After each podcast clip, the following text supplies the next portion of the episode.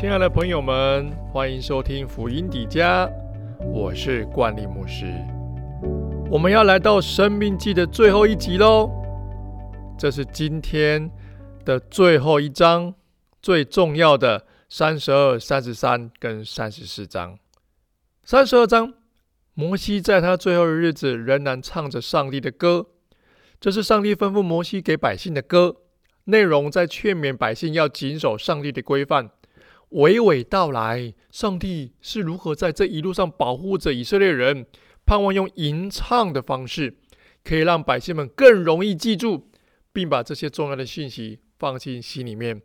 这就是为什么你会知道，关利牧师每一次在分享讲章的时候都会唱歌了，目的是要让大家记在心里面。摩西之歌三十二章的第一节到四十四节。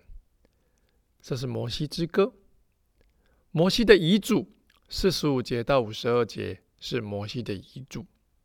摩西按约书亚遵命去把这首歌告诉以色列人，并要以色列人谨守律法，在应许之地得以长久。即使摩西知道自己无法进入应许之地，仍然忠心的完成神所托付的任务。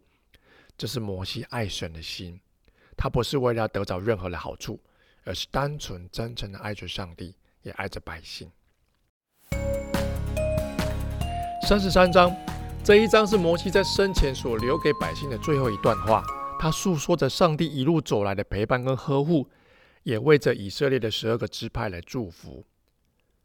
相信这四十年前，当摩西接受上帝所托付任务的时候，他就已经将整个以色列民族放在心上，直到他现在要离世的最后一刻。他还是一直把百姓放在心上哦，真的是很伟大的领袖，也是上帝最忠心的好仆人。摩西祝福以色列众支派，这是三十三章的重点。摩西最后的祝福，上帝对以色列人显现，给予律法，分别赐福十二支派。上帝将保护帮助以色列，这是这一章经文最重要的大纲。神人摩西的祝福，虽然这篇祝福是摩西送给以色列人的，但同时也是送给我们的。我们是有福的，谁能像我们这样蒙耶和华所拯救的百姓呢？他是我们的盾牌，帮助我们；是我们威荣的刀剑，仇敌必投降我们，我们必踏在他们的高处。最后三十四章。这一章是摩西五经的最后一章，也意味着摩西离开人世的日子了。如果摩西五经的作者是摩西，那他怎么可能会描写自己的死亡跟安葬的事呢？其实关于这个部分，作者是谁，到现在仍然没有个定论。不过，有的人认为摩西是伟大的先知，我们不难想象他预先领受关于自己死的亡的一些事情。另外，也有人认为是约书亚或大祭司在这伟大领袖最后的一部作品中附加了他离世的记载。无论如何。有一点我们百分之百可以相信，那就是上帝的感动留在圣经上。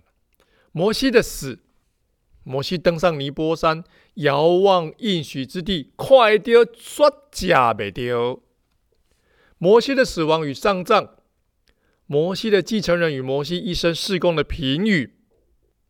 上帝纪念摩西的忠心，让摩西在毗斯加山顶上，就是尼波山顶上。